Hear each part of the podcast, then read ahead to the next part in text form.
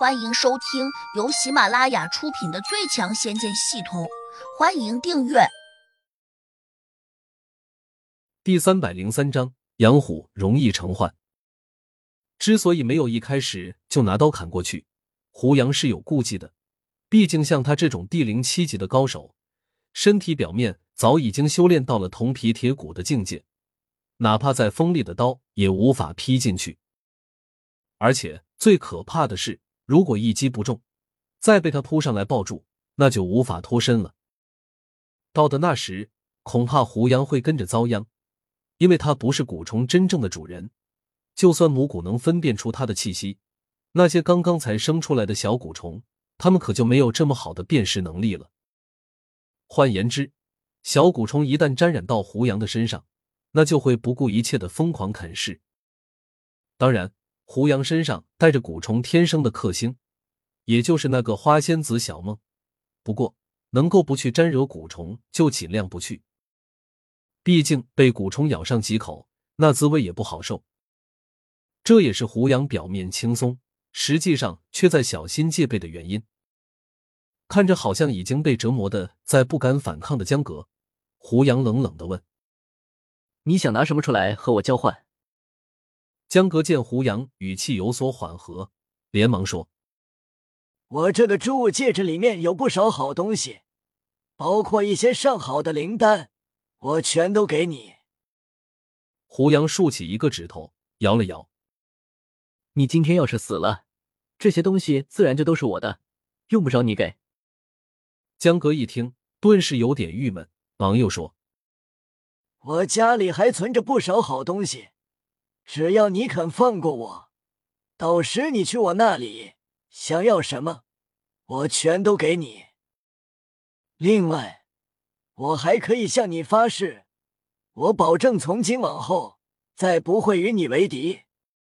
我甚至还可以为你马首是瞻，你随时召唤，我都可以听你的命令，绝对不会再有二心。我还会告诉我那些师兄弟。以及师傅和师伯们，以后一定不会同你发生冲突。胡杨眼睛微微眯了下，没有答话。他心里清楚，江格这样说，实际上是在变相的威胁自己，大意是说，如果自己今天灭了他，他的师门绝对会替他报仇。这一点让胡杨有点为难。他现在已经不是那种无知无畏的青头小子，不可能单纯的以杀止杀。毕竟那是顶尖级高人才有的手段，以他现在的本事，不可能这样做。这也是当初为什么胡杨会放过刘老太婆的原因。对于某些人，如果能收归己用，也不失为一个好的策略。当然，这也是在完全没有别的办法的情况下才能这样做。这么权衡了下，胡杨随即点了下头。江老头，我可以放过你。江哥一听。顿时大喜，连声说：“那你赶快让这些虫子停下来。”很明显，这家伙已经快坚持不住了。胡杨当初被蛊虫侵入过，哪里不知道他现在的情况？在这个节骨眼上，自己其实什么都不做，对于江格来说就是最强有力的打击。因为耽搁的时间越长，江格就会被蛊虫啃噬的越厉害。胡杨转动着眼珠，不紧不慢的说：“你先稳住，我现在就帮你把蛊虫驱赶出来。”我的胡老哥，你就快一点吧，别磨蹭了，我都快被这虫子折磨死了。”江哥扭曲着脸哀求道。胡杨淡淡的看着他，不慌不忙的说：“我这不是正在想办法吗？你急什么？办法可不是想有就有的。”你要是再催我，恐怕我就真的想不出来了。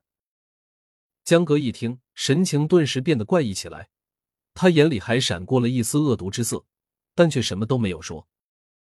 其实胡杨还真没有解蛊的办法，因为刘老太婆当初把母蛊交给他的时候，并没有告诉他怎么把这些蛊虫收回来。胡杨只是根据以前自己驱蛊的经验，认为可以叫小梦帮忙。小梦有些不情愿，问胡杨。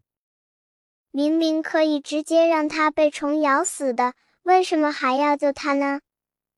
胡杨当然不给他解释，说：“你要是有办法，就赶快帮忙，别的事情就不用你多去考虑了。”小梦拗不过胡杨，只得从身上拿出一朵香味非常浓郁的鲜花，递了过来。这是一朵非常奇特的鲜花，颜色有些灰暗，但是却又闪着微弱的光芒。尤其是它散发出来的香味，简直让人有一种闻两下就要昏过去的感觉。胡杨微微皱眉，小心翼翼的闻了下，却又拿着鲜花往旁边走了几步。他现在并不想立刻帮江阁驱赶蛊虫，虽然他已经答应了，但却必须让江阁的功力在几乎报废的情况下再留他一命。为此，胡杨又拖延了一段时间。眼看着已经有虫子不断的从江阁的皮肤中爬出来，又见他的身体抽搐的有些厉害。胡杨这才决定用这朵奇异的鲜花帮他把蛊虫赶出来。为了保险起见，他还分出神识，仔细查看了下江格的身体，这才又注意到这个老家伙体内到处都是虫子，主要的经脉几乎都被咬成了千疮百孔，就连他体内的内丹居然也被啃了几个洞。看来，就算现在解了江格的重患，他也休想在短时间恢复身体。胡杨拿着花，满意的走了过去。江哥已经快到崩溃的边缘了，他痛苦不堪的看着胡杨走过来，仿佛看到了救星似的。这花是不是解药？他艰难的问。对。江哥立刻暴跳起来，便要来抢胡杨手上的鲜花。胡杨心里一动，马上撒手，松开鲜花，任由他抢了过去。自己赶紧反身跳开，以防止蛊虫沾染到身上。江哥一把抢过鲜花，居然张口就咬，甚至顾不上鲜花的花茎上还有些尖刺，以至于他被刺得满口是血，也全然不顾。等到他三下五除二把鲜花吞下去之后，眼里随之露出了狰狞的神色。胡杨紧紧的盯着他，发现他脸上和脖颈处很快就爬出了大量的虫子。那些虫子就好像在逃命似的，爬出来之后，直接就坠落到了地上。本集已播讲完毕，请订阅专辑，下集精彩继续。